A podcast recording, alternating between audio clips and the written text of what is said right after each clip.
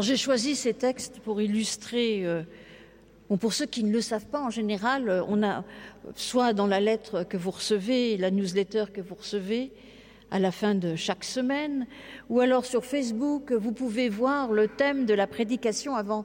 Et aujourd'hui, c'était Et Dieu dans tout cela. J'ai posé cette question parce que aujourd'hui, vous le savez probablement, c'est le premier dimanche de ce temps de carême.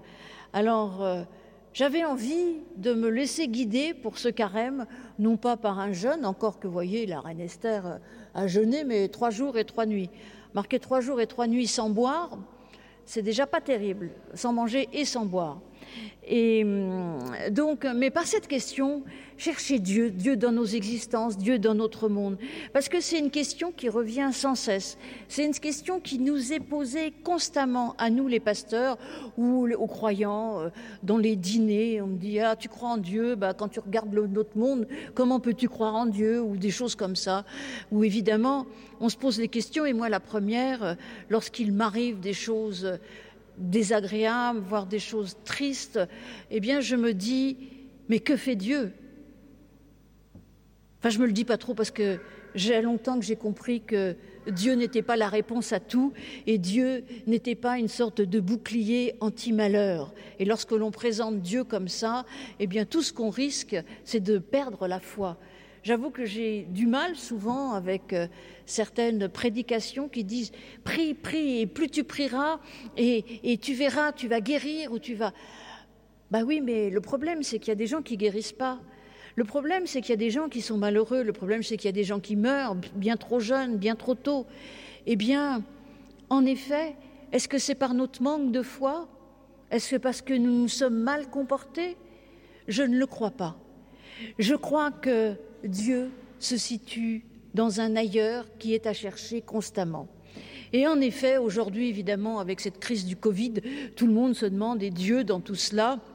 Alors certains ont des réponses, on dit Dieu, il n'a rien à voir, c'est de la faute des hommes, de la déforestation, et puis de, tout cela, et c'est pour ça que les virus prolifèrent aujourd'hui. Ou probablement que la déforestation est une très mauvaise chose, mais tout de même, les gens qui meurent du Covid en ce moment ne sont pas forcément responsables de cela.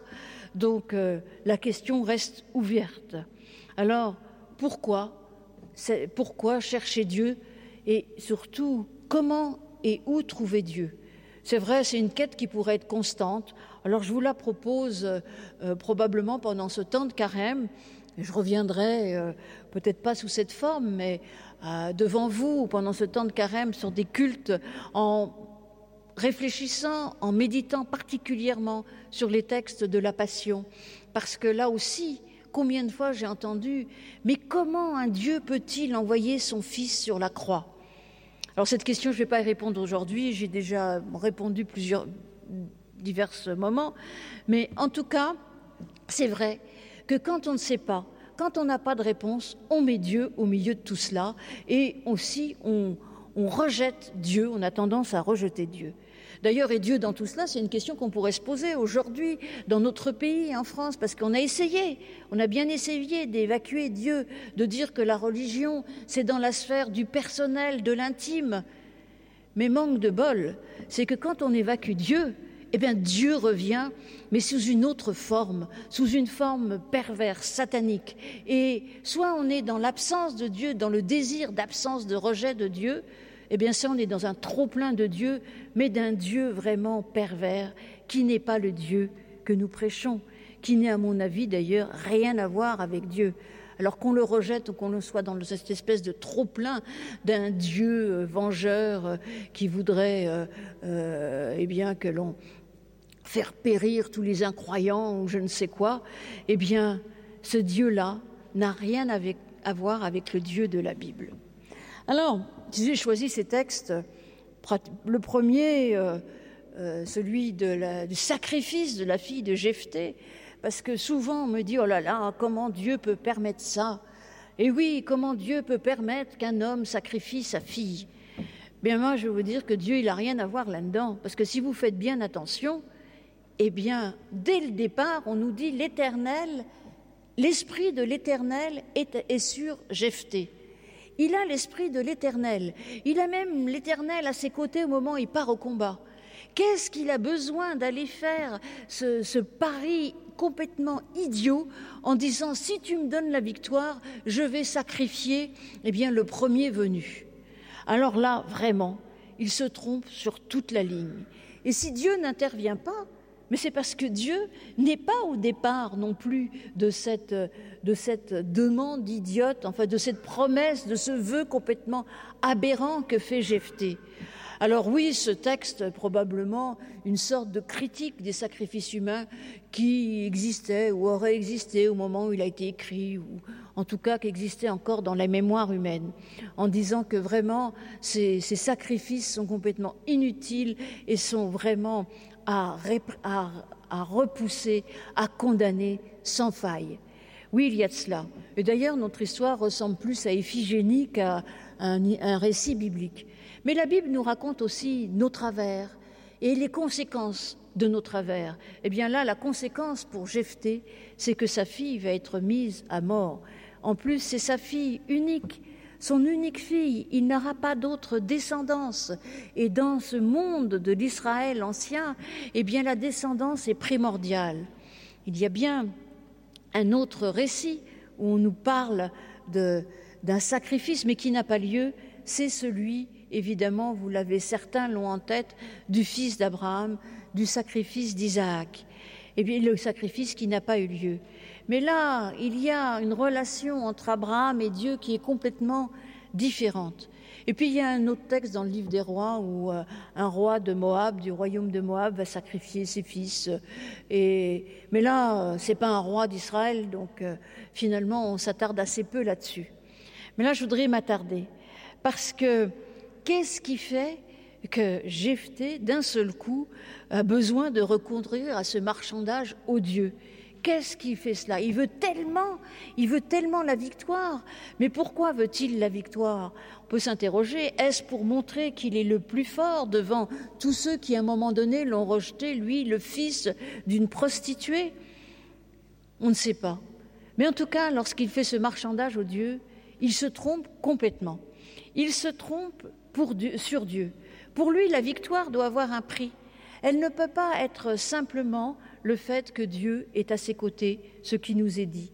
Il n'est pas capable de percevoir la présence de Dieu, de l'Esprit de Dieu même qui est en lui, qui est, et de ce Dieu qui est avec lui. Ça, c'est vraiment une bonne question. Est-ce que nous, dans nos existences, nous sommes capables de reconnaître lorsque Dieu est à nos côtés?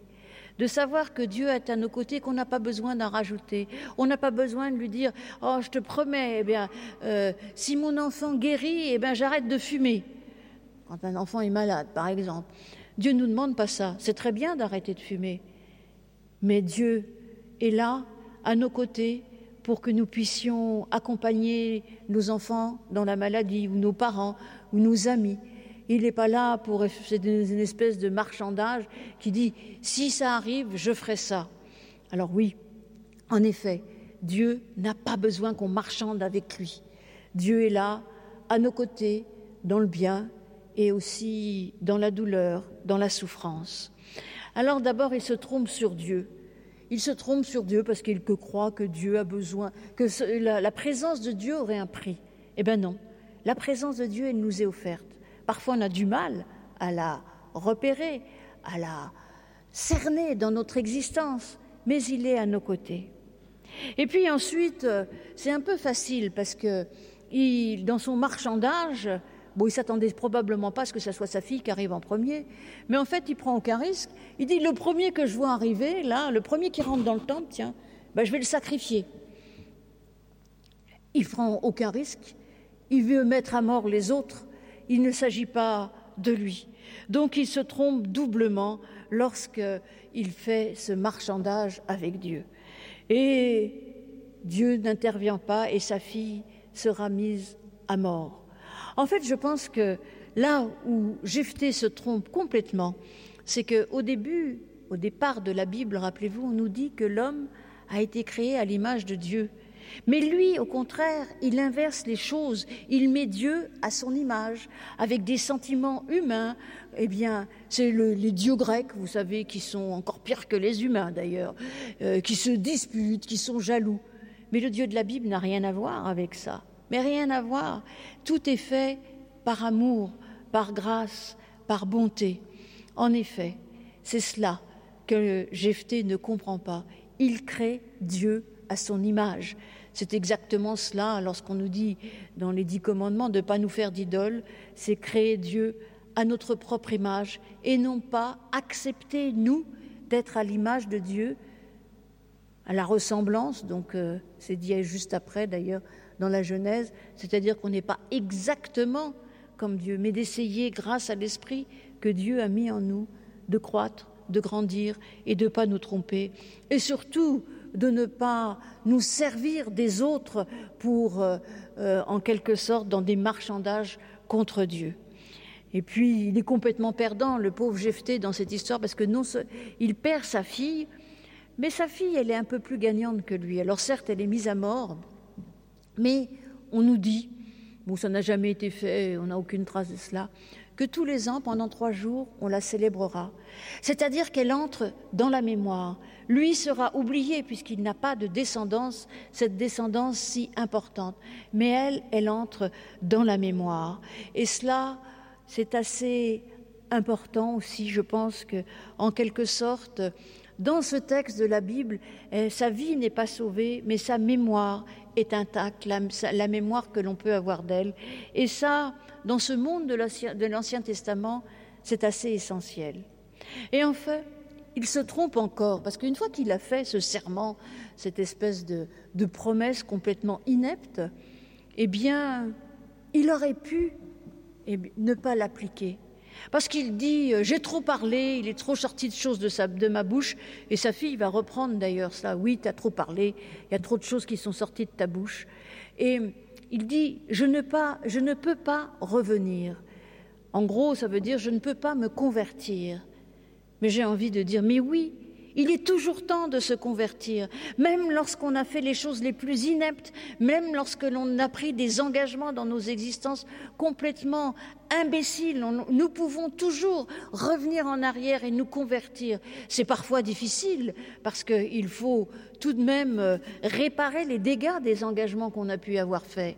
Mais on peut toujours se convertir. D'ailleurs, dans le Lévitique, il y a un verset qui nous dit justement qu'on peut racheter en quelque sorte nos fautes, même dans ce livre qui nous semble étrange, étranger et parfois violent, eh bien, c'est prévu. Il est prévu que, y compris dans cette loi qui est relativement dure et enfermante que celle du Lévitique, il est prévu que l'on peut racheter certaines choses et que l'on peut revenir en arrière. Alors oui, jusqu'au bout, il n'était pas obligé d'appliquer cela. Peut-être attendait-il que Dieu intervienne, mais comment Dieu serait-il intervenu? En tout cas, il y a une sorte de morale dans cette histoire. Il faut faire attention tout de même à ne pas invoquer Dieu n'importe comment et surtout comprendre que Dieu ne nous demandera jamais des sacrifices tels. Ces sacrifices-là, parfois, dans des situations extrêmes, certains sont obligés de les faire, mais ce n'est pas Dieu qui les demande. C'est l'humanité. C'est une situation de guerre, dans des situations épouvantables parfois. En effet, il faut faire des choix épouvantables. Mais ce n'est pas une réponse à Dieu qui nous demande quelque chose. C'est au contraire quelque chose qui nous est imposé par des humains absolument coupés de toute divinité. Donc Dieu n'y est pour rien. Et alors pourquoi j'ai lu Esther? C'est vrai, parce que Esther, c'est un magnifique conte. Pour ceux qui ne connaissent pas le livre d'Esther, lisez-le. Ça se lit très facilement, c'est un petit roman, je crois, il y a dix chapitres. Ça se lit de manière très facile. C'est l'histoire d'une jeune, d'un roi de Perse, ça se passe à Suse, dans le magnifique palais de Suse. D'ailleurs, pour ceux que ça intéresse, il y a les vestiges de ce palais au musée du Louvre. Alors c'est fermé en ce moment, mais quand il sera rouvert, allez dans, les salles perses du musée du Louvre. Et d'ailleurs, vous pourrez vous rendre compte de ce que Esther va faire, puisqu'on nous dit qu'elle va voir le roi et qu'elle n'est pas convoquée. Et donc elle risque sa vie, puisque tous les gens qui vont, qui, s'introduisent dans cette salle dite de la Padana, qui est la salle où le roi euh, réceptionnait tout le monde, et qui n'avaient pas été invités, étaient mis à mort. C'était la loi, et c'était pour tout le monde pareil.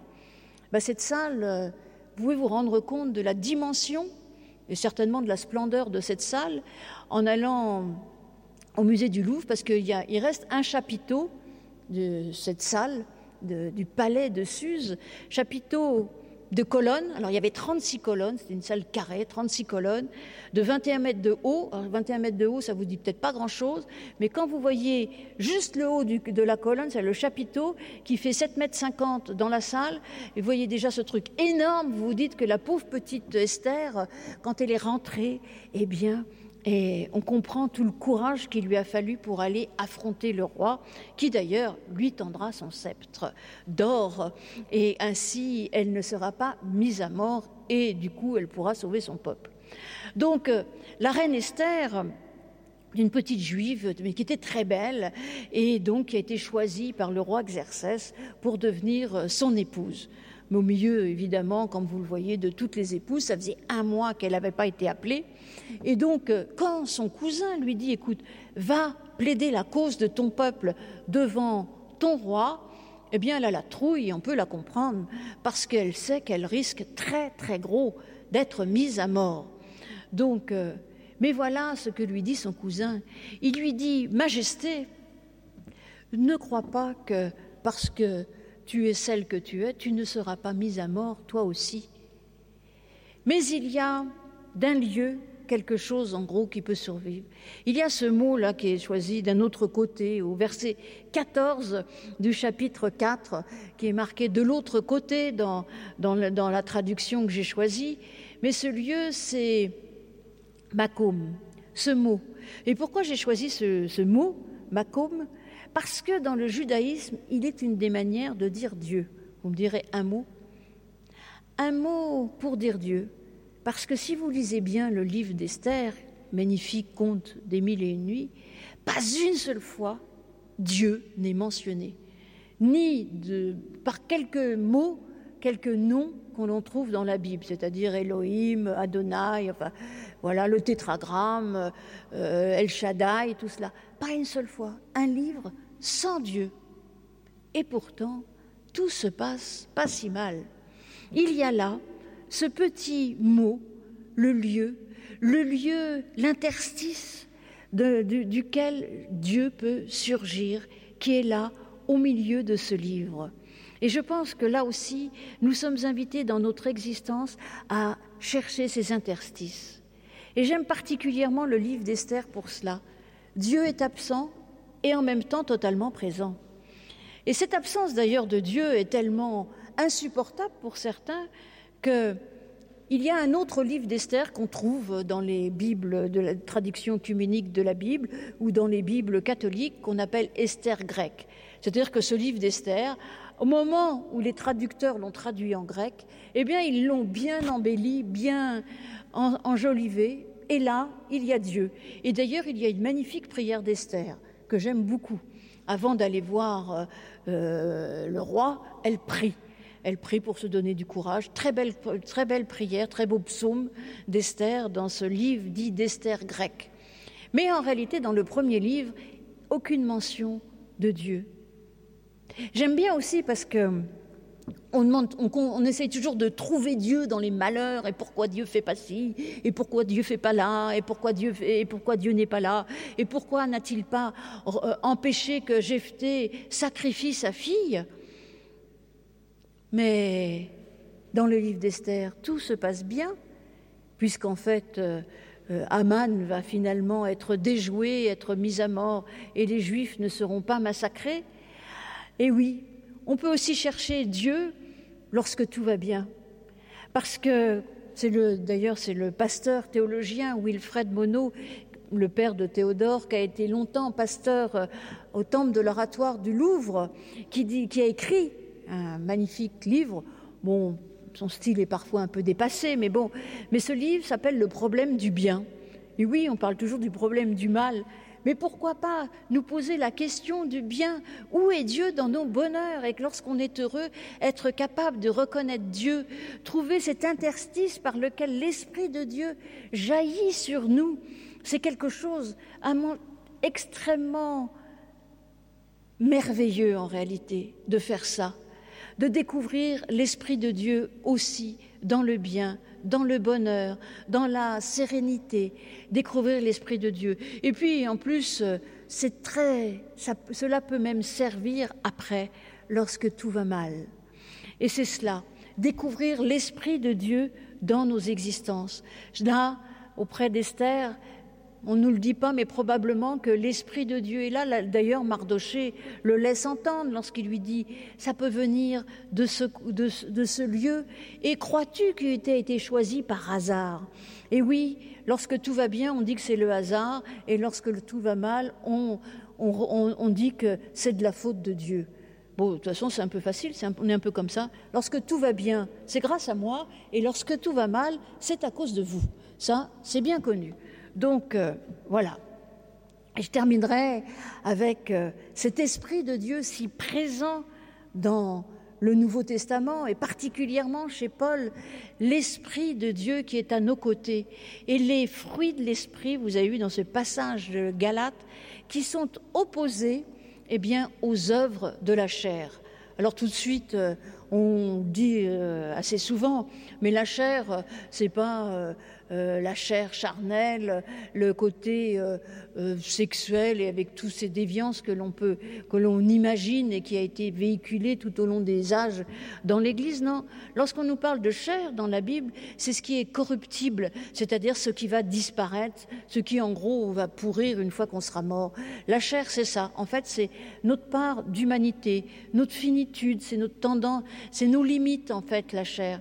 C'est le fait que nous sommes limités et que nous, nous ne le savons, nous essayons de ne pas le savoir d'ailleurs. Donc en fait, c'est cela. Et lorsque on, agit selon notre humanité, uniquement notre humanité, sans faire agir l'Esprit de Dieu en nous, eh bien, en réalité, le résultat catastrophique. C'est ce qui s'est passé avec Jephthé. Il avait l'esprit, mais malheureusement, il a fonctionné selon ses pulsions, selon sa chair, selon son humanité, selon ce qu'il croyait être Dieu, un Dieu à l'image de l'homme. Mais lorsque nous sommes sous le souffle, sous l'esprit, lorsque nous marchons selon l'esprit, comme le dit Paul, eh bien, tous les fruits que nous pouvons donner, porter, ne sont magnifiques la joie, la paix, l'amour, la bonté, la bienveillance. Euh, tout cela, c'est magnifique. Et il, ajoute, non sans humour, aucune loi contre cela. D'ailleurs, on n'est plus du tout dans l'ordre de la loi, en effet, parce que dans ce passage, il oppose en effet. Et alors, il oppose la chair à l'esprit, cet esprit que nous avons en nous, cet esprit que Dieu nous a donné, cet esprit que le Christ nous a envoyé particulièrement, il le travaille beaucoup, enfin on le travaille beaucoup dans l'évangile de Jean, ce défenseur qui vient nous aider, nous guider, nous consoler, eh bien cet esprit de Dieu habite en nous et fait que, en effet, nous sommes capables d'être plus que notre humanité, notre bestialité, même je dirais, côté euh, encore qu'il y a des bêtes, euh, enfin bref, vous m'avez comprise quand j'emploie ce mot-là. Notre humanité qui nous pousse eh bien, vers le bas, qui nous pousse surtout eh bien, à enfermer notre prochain, à rejeter notre prochain. C'est cela en fait. Et à quoi on voit l'esprit? Il y a en effet une piste là, parce qu'il n'oppose pas que l'esprit à la chair, il vient renforcer, interpréter ces oppositions entre les œuvres et les fruits. Les œuvres, c'est ce que nous essayons de faire pour nous faire valoir. Je sais bien qu'il faut faire des œuvres dans sa vie, mais pour nous faire valoir, pour montrer que nous sommes les meilleurs, pour nous justifier. C'est ce mot d'ailleurs qu'emploie sans cesse Paul, cette justification. Ben moi j'ai fait ci, donc tu me dois ça. C'est d'ailleurs un peu le marchandage que fait euh, euh, Jephthé, mais à l'inverse, il dit si tu fais ci, je te dois ça. Donc toi, Dieu, si tu viens et que tu fais ça, ben, je vais t'offrir ma fille. Enfin, je vais t'offrir quelqu'un en holocauste. Mais ça marche pas comme ça, ni pour nous, ni pour Dieu. C'est-à-dire que nous ne pouvons pas nous justifier en disant j'ai fait ci, donc tu me dois ça. Non, c'est pas comme ça que ça fonctionne. Ça fonctionne tout à fait autrement. Parce que lorsque nous nous mettons sous l'esprit, sous le regard de Dieu, eh bien ce qui fonctionne, c'est que nous portons des fruits. Les fruits, c'est quelque chose qui finalement, euh, on est fait pour ça. Il faut comprendre qu'après tout, on est peut-être humain avec nos limites, nos failles, mais lorsque Dieu habite en nous, c'est comme une sorte de sève qui monte, qui monte, qui monte, et qui fait que nous pouvons porter des fleurs, puis des fruits, et que ces fruits peuvent être ramassés, donnés aux autres et distribués au monde entier. Et ces fruits, en effet, c'est la paix, la joie, l'amour de Dieu, le shalom, comme on dit euh, en hébreu. Eh bien, ces fruits-là sont ceux que l'on donne lorsque l'Esprit de Dieu est en nous et lorsque nous marchons selon l'Esprit. Alors, vous voulez chercher l'Esprit? Eh bien, cherchez ce qu'il y a de bon dans le monde et ce que vous êtes capable de faire de bon? Parfois, comme le dit Paul, nous voudrions faire bien et nous ratons. Eh bien, peut-être que là, nous n'avons pas entendu, écouté assez, laissé agir l'Esprit en nous. C'est pas facile, il faut du discernement. Et ce discernement, justement, c'est l'Esprit qui nous le donne aussi. C'est Dieu qui nous offre cela. Alors oui, je ne sais pas, et Dieu dans tout cela, dans notre monde, je ne sais pas trop, c'est compliqué. Mais en tout cas, ce que je sais, c'est que nous sommes invités à chercher sans cesse Dieu, à mettre cela au cœur de notre existence. Dieu dans notre monde, mais Dieu aussi en nous. Cet esprit de Dieu que Dieu nous a insufflé pour que nous puissions eh être plus que des humains, uniquement humains.